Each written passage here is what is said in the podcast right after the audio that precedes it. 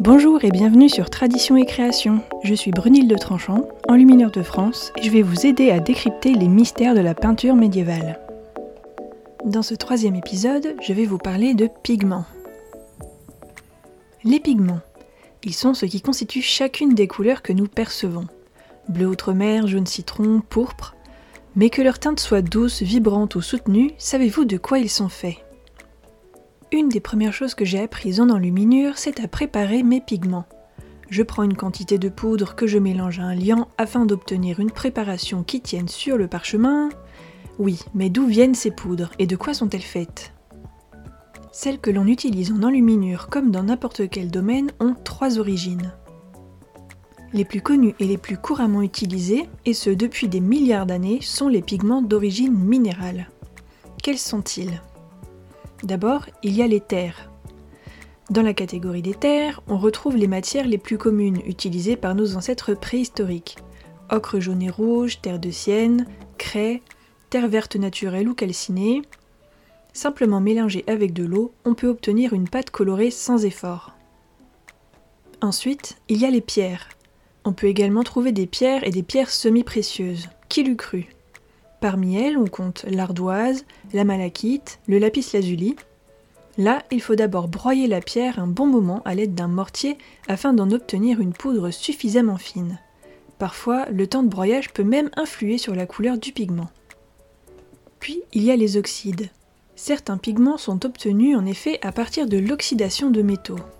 Par exemple, le plomb, qui donne du blanc de céruse ou du orange minium. Le cuivre, lui, donne le vert de gris. Quant au fer, il donne des couleurs brun ou rouge. Si certains sont encore autorisés, d'autres ont été interdits à cause de leur haute toxicité.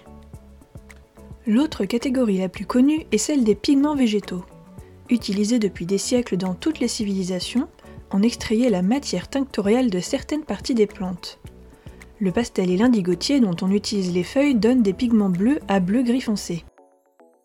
La garance, dont on utilise le rhizome, l'orseille, qui est un lichen, et le bois brésil, dont on utilise l'écorce, donnent des nuances rouges et roses. Un peu moins connus, les pigments d'origine animale ont pourtant été largement utilisés, et ce depuis l'Antiquité. Aujourd'hui encore, on y a court. L'exemple le plus parlant est le kermès ou cochenille, un petit insecte qui, une fois broyé, donne une couleur rouge que l'on utilise dans la cosmétique pour la couleur carmin ou dans l'alimentation pour la couleur rose de certains bonbons à la fraise. Voilà donc ce qu'il faut retenir concernant les pigments. Il en existe trois catégories.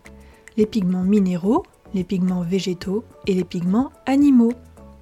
Aujourd'hui, certains ne sont plus utilisés car ils sont dangereux, notamment les dérivés du plomb.